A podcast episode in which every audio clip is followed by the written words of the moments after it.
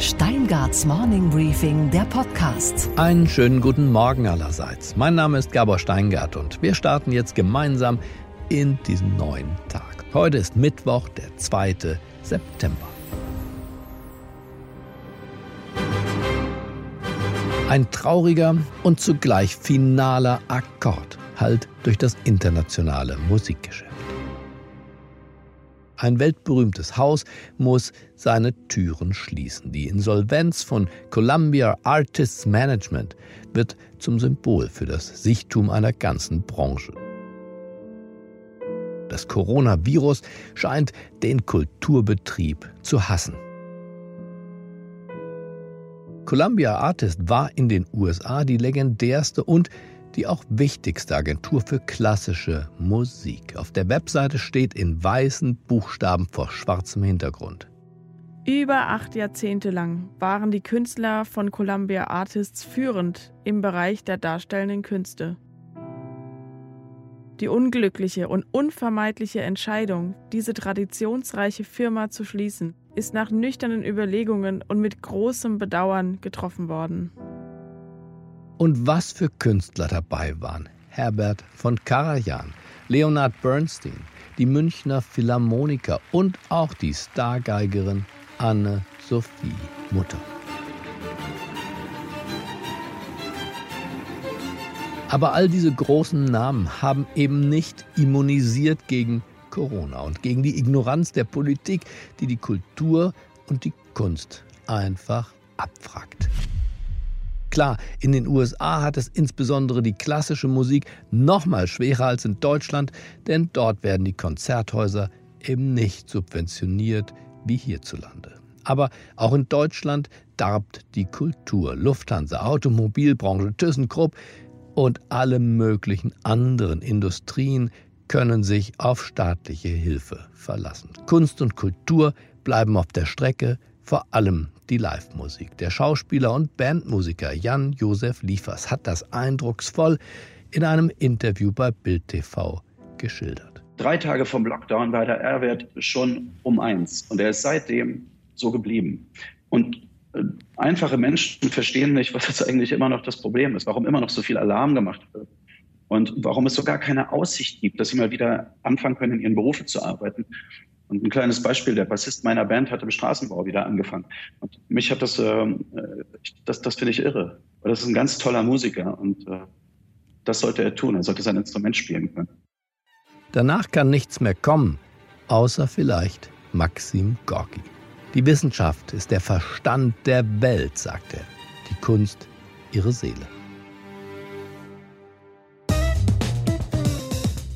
Unsere weiteren Themen heute.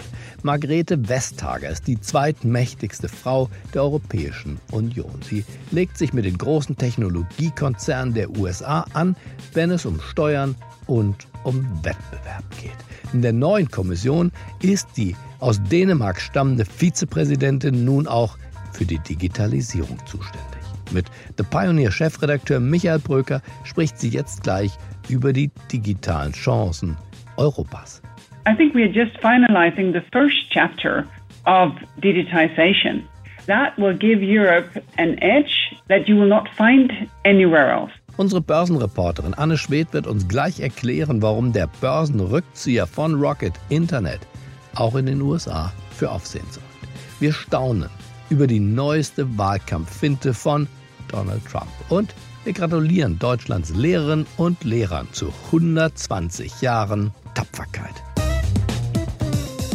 Der Economist in London hat sie mal als den Giant Killer bezeichnet. Andere Medien nennen Margrethe Vestager den schlimmsten Albtraum von Google und Facebook. Die Liberale Dänen kämpft nämlich. Und zwar kämpft sie für Wettbewerb in Europa und dafür, dass eben auch die Technologiekonzerne aus Amerika hier bei uns ihren angemessenen Steuerbeitrag leisten sollen. In der Kommission von Ursula von der Leyen ist sie nun auch für Digitalisierung zuständig. Michael Bröcker hat gestern mit Margrethe Vestager über die Digitalisierung Europas gesprochen und auch über die Macht der US-Konzerne.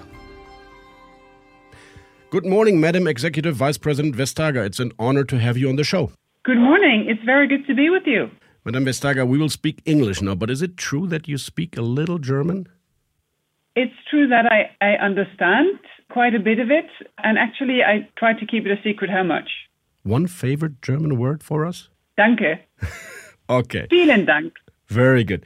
Uh, Madame Vestager, your title defines your mission Vice President for a Europe Fit for the Digital Age. So now let me ask you is the corona pandemic a fitness program for a digital transition, or does it rather reveal a dramatic weakness of European economy compared to the US and China tech driven economies? First and foremost, it's a deep crisis. Many, many people are suffering. People have lost their loved ones. And I think that is the first thing, because that should encourage any one of us to do our best to fight it, because it's still here. And until we have a very effective vaccine for everyone, we will still have to, you know, change our behavior, the way we do things, uh, wearing the masks, sanitizing, keeping a distance, all of that. That is what it is first and foremost. And in such a situation, I think it's important that we, at the same time, try to make the most, most of it since it cannot be any different. And in that respect, I think it will help us to use digital technology for greater good Bis ein Impfstoff gegen den Virus existiert, müssen wir also unser Verhalten anpassen. Maske tragen, desinfizieren, Abstand halten, sagt die Kommissarin. Doch man müsse eben zugleich versuchen, das Beste aus dieser Situation zu machen. Die digitale Technologie, so sagt sie es, für ein größeres Wohl nutzen. Ich habe sie gefragt, ob wir nicht eher erleben, dass wir für diesen Hochgeschwindigkeitszug der vernetzten Ökonomie, der da an uns vorbeirauscht, weder eine Fahrkarte noch einen Bahnhof gebaut haben, wo er halten könnte. Darauf reagiert sie zuversichtlich. Das erste Kapitel der Digitalisierung sei doch gerade erst vorbei. Im Lockdown sei jedem klar geworden, dass alles eine digitale Seite hat. Ja, die Digitaltechnik sogar geholfen habe, diese Gesellschaft widerstandsfähig zu halten. My feeling sometimes is this there's this high speed train of a global connected economy races past us, and not only do we not have a ticket, but we may not even have a train station at which it could stop. If I see Google, Amazon, Facebook, Apple, they make billions in the lockdown, while our taxpayers fund the surviving of an old economy, engineering companies, shipyards, and steelmakers. Isn't there a slight of a relevant divide between these economies? Well, the thing is, of, of course, of course, you're right to some degree. I think we are just finalizing the first chapter of digitization because now everything will have a digital side. I think everyone realizes that under the lockdown, digital technologies helped us stay resilient because we could keep staying in touch, we could work, we could learn, we could shop, maybe even exercise uh, in a digital way. But what sometimes is, is overlooked is the fact that all the engineering businesses, they now digitalize, agriculture digitalize. And sort of the European backbone of business to business, of being the best in doing machinery, organizing production, organizing societies, all of that now digitalizes.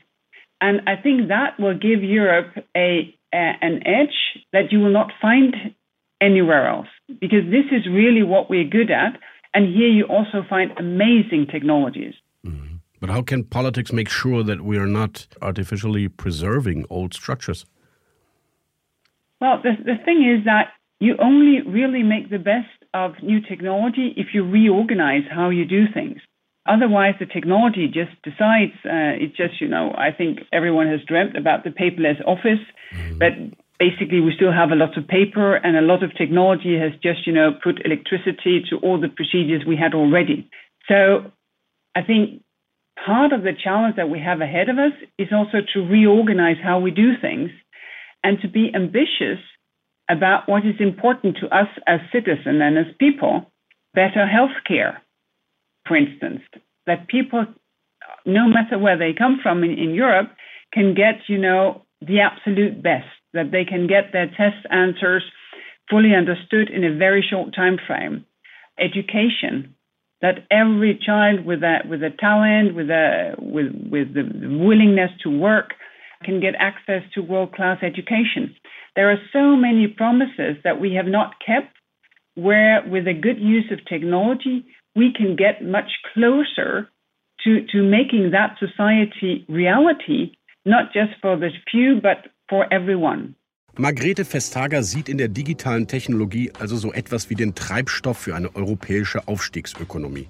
Man mache nur dann das Beste aus den neuen Technologien, wenn wir die Art und Weise, wie wir Dinge erledigen, neu organisieren. Etwa eine bessere Gesundheitsversorgung für jeden in Europa schaffen, egal aus welchem Hintergrund er oder sie kommen. Und sie, die ehemalige Bildungsministerin Dänemarks, spricht über die Vision einer Bildungsrevolution durch die Digitalisierung. Dass für jedes Kind in Europa mit Talent und Fleiß über digitale Werkzeuge Weltklassebildung erst möglich wird. Naja, ich habe Sie daran erinnert, dass in Deutschland Schüler im Lockdown gerade vielleicht einmal pro Woche eine E-Mail mit Aufgaben bekommen haben, die sie dann ausdrucken mussten. Bildungsrevolution, da war ich mir nicht so sicher. Doch Margrethe Vestager bleibt Optimistin. Offensichtlich geht es doch jetzt erst los, sagt sie. Aber Frau Vestager ist ja nicht nur für Digitalisierung, sondern auch für den Wettbewerb in Europa zuständig womit wir in dem Gespräch bei Google, Facebook, Amazon und Apple angekommen waren. Jene Tech-Giganten, bei denen ich mich und schließlich auch Frau Vestager gefragt habe, ob sie nicht viel zu groß sind, um im Wettbewerb gegen sie überhaupt noch bestehen zu können. Well, we would think of them as gatekeepers because they have come so big. So very often, you know, they would they would keep the gates. In many countries, if the Google search engine closed down, it would be quite tricky to find your way on the internet, just to give you one obvious example. And, and when you get to that kind of position, obviously it's not a, a newcomer who will challenge you from one day to the next. That goes without saying. So we need regulation to say if you get that big, well, then you also get a big responsibility. You cannot just say, no, I'm just like anyone else, because you're not anymore. And one of the things I really like about sort of European culture is that we say you're more than welcome to be successful. We congratulate you. But if you become successful and big, of course, you also get a special responsibility because with great powers comes great responsibility. And that we will try to put into legislation, proposing it, I think, end this year, beginning ne next year, in what we call the Digital Services Act. Die Kommissarin macht deutlich, dass für sie maximale Gewinne durch maximale Synergien eben auch mit maximaler Verantwortung einhergehen. Man brauche eine Regulierung, die bedeutet, wenn man so groß wird wie diese Plattformen, dann eben auch eine große Verantwortung bekommt. Und Frau Vestager verweist auf eine europäische Kultur, in der doch gelte, euer Erfolg ist uns willkommen, wir gratulieren euch. Aber wenn ihr erfolgreich und groß werdet, dann bekommt ihr auch eine besondere Verantwortung. Und dann sagt sie dieses kleine Wort, das man im Silicon Valley gar nicht gerne hört. Gesetzgebung. Nächstes Jahr, so kündigt sie nun bei uns im Podcast an, werde sie den Digital Services Act umsetzen. Eine Art europaweites Grundgesetz für die Plattform. Inhalte, Daten, Aufsicht, einheitliche Regeln für einen einheitlichen Binnenmarkt Europas. Eine Zerschlagung, wie es etwa US-Vizepräsidentschaftskandidatin Kamala Harris vorgeschlagen hat, sieht sie skeptisch.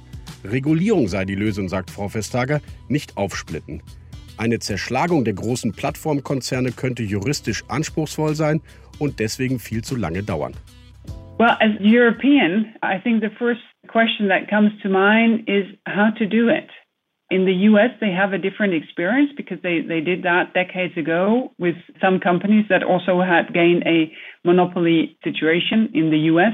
But our approach has been to say we would want to regulate this. We would want to tell them what can you do and what can you not do, rather than start trying to figure out how to split up companies, because it may be also a very difficult thing to do, and it may take you a very very long time. Commissioner Vestager, our time is running up. Uh, let me ask you one more rather personal question. Since we're all shaped by our social background, you grew up as a daughter of two pastors in the countryside in Denmark. What is it that you, from your heritage, bring to Brussels and the European Union? Well, well, on the personal note, one of the things I bring is a is a longing for the open sky. Mm -hmm because the western part of Denmark is, you know, it's almost completely flat. So you get that dome of the sky above you day and, and night. And in the night, you still see so many stars that you do not see when you live in a bigger city. But the second thing that I bring is that my parents brought me up to believe that everyone is welcome. Mm-hmm. They didn't keep office hours. Everyone were welcome to knock on their door all hours of the day or the night if they needed. Cup of coffee, if they needed to talk, if they had an errand, everyone was always welcome. Invited for Frokost. Exactly. There would always be something to eat. You know, it's Denmark, so coffee on the pot and something to eat, then we are all set for a nice time. Denmark is also one of the most equal countries in the world. Is that why the winner takes all internet annoys you so much? No. Uh, I think success is a good thing, but as I said, with huge powers come huge responsibility. And I find that it has been an enormous privilege to live in a society which is not equal, sort of in the sense of communism or something like that, but is still one of the most equal countries on this planet mm-hmm. because it means that we're still thriving and trying to make it a reality that everyone should have equal opportunities, mm. equal access to public services, equal access to education, to, to healthcare. And, and that is the kind of society I would hope that everyone would want to live in. Absolutely. Um, one thing, a single question, um, Madam Vestager. Is it really true that you have a sculpture of a fuck finger in your office? Oh, yes, I can see it right here. to whom does it apply? It applies to me. Obviously, it applies to me. And and you know the well, it it was a it was a mocking prize I got now almost a decade ago. Uh, someone disagreed with some reform work that we had been doing in Denmark. Uh, it's quite well done, um, and it's it's a very good thing to see it every day. Uh, to be you know f- to remember that people will disagree with you, also strongly disagree with you, so when you think you're right, maybe you should, you know, have second thoughts and sleep on it, uh, because someone will always disagree with you.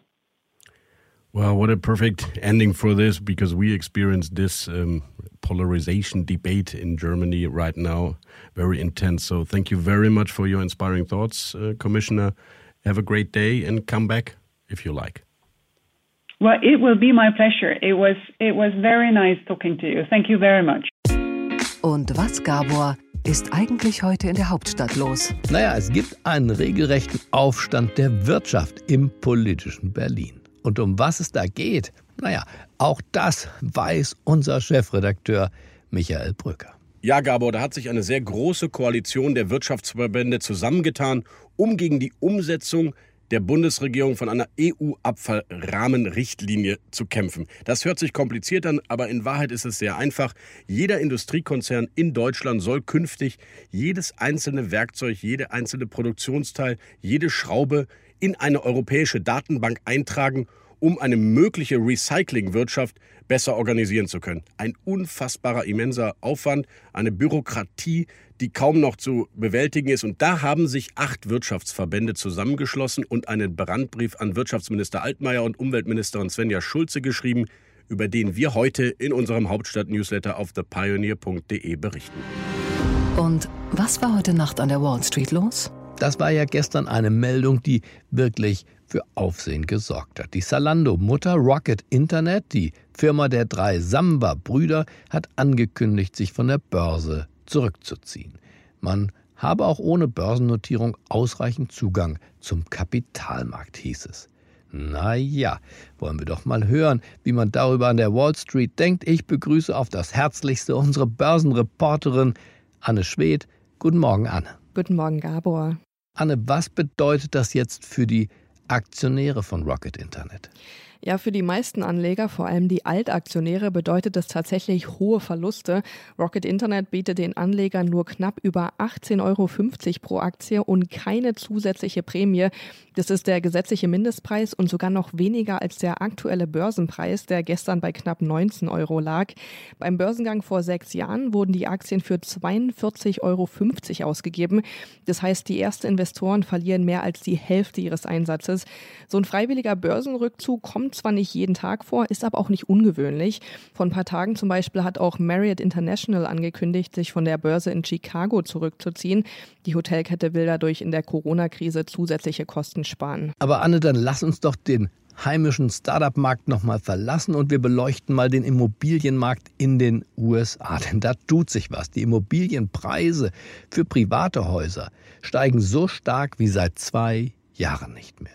Und das Anne, ist doch eine bemerkenswerte Entwicklung, da doch viele Käufer wegen der Pandemie finanziell eigentlich eher geschwächt sein müssten.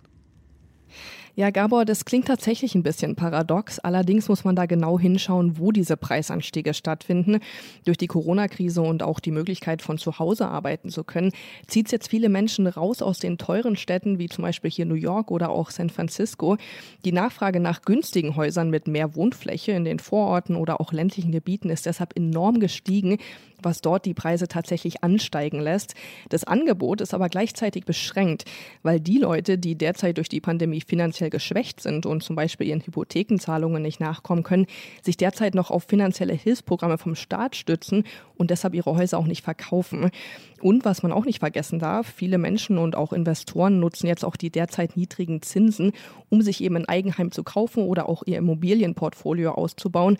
Und das lässt den Preis von Wohnhäusern natürlich auch nochmal ansteigen. Und was, Gabor, geht eigentlich gar nicht? Dass Joe Biden angeblich ferngesteuert ist. Donnerwetter. Zumindest behauptet das Donald Trump in einem Fernsehinterview mit Fox News. Biden, so sagt er, habe nicht mehr die Kontrolle über sich selbst. Er sei gesteuert von Menschen, die im Verborgenen agieren. Hm. Die Moderatorin Lauda Ingraham hakte da sofort nach und sagte, das klingt doch sehr nach einer Verschwörungstheorie. Was meinen Sie damit? Und Trump begründet doch tatsächlich, wer denn da seinen Gegenkandidaten Joe Biden angeblich fernsteuere. Er sagt, Leute, von denen man noch nie gehört hat. Leute in einer dunklen Schattenwelt. Leute, die die Straße kontrollieren. Hören Sie selbst. I'd like to mention Biden because he's not controlling anything. Who, who do you they think is pulling Biden's strings? Uh, is it former Obama People officials? that you've never heard of. People that are in the dark shadows. People that. Oh, what does that mean? That sounds like conspiracy theory. Dark shadows. No, people that? that you haven't heard of. They're, they're people that are on the streets. They're people that are controlling the streets. Aber warum sagt er das? Man könnte sagen, weil Donald Trump Donald Trump ist. Man könnte aber auch sagen, weil Joe Biden in der Tat nicht wirkt, als habe er wirklich Power und Durchblick und alles und damit auch sich unter Kontrolle. Naja, und das Märchen von den dunklen Mächten, die ihn von der Straße aus steuern, wird dann eben schnell dazu gedichtet. Die Kampagnenmanager beider Seiten sind nicht ganz so aufgeregt wie das Publikum. Sie kennen diese schmutzigste aller Techniken. Es handelt sich um eine Charakterattacke. Dem Gegner wird das Gute und bei Bedarf eben auch das Gehirn abgesprochen. Okay, Gabor, und was hat dich heute Morgen wirklich überrascht? Dass bereits heute vor 120 Jahren beschlossen wurde, Sexualkundeunterricht an den Schulen und zwar im Deutschen Kaiserreich einzuführen. Ein Erlass des Schulministeriums vom 2. September des Jahres 1900 stellte fest, die animalischen Zustände und Bedürfnisse müssen im Zaum gehalten, die Triebe in die Unterwerfung gezwungen werden. Dabei soll der Sexualkundeunterricht helfen. Damit wurden die Lehrer an den staatlichen Schulen aufgefordert, Aufklärungsunterricht abzuhalten. Dieser Unterricht sollte nicht etwa der Entwicklung der Jungen und Mädchen dienen, sondern er sollte helfen, ein gesellschaftliches Problem in den Griff zu bekommen. Denn durch die Industrialisierung und die schnell wachsenden Städte breitete sich zunehmend eine Geschlechtskrankheit nach der anderen aus. Sexualkundeunterricht war damals vor allem Hygieneunterricht.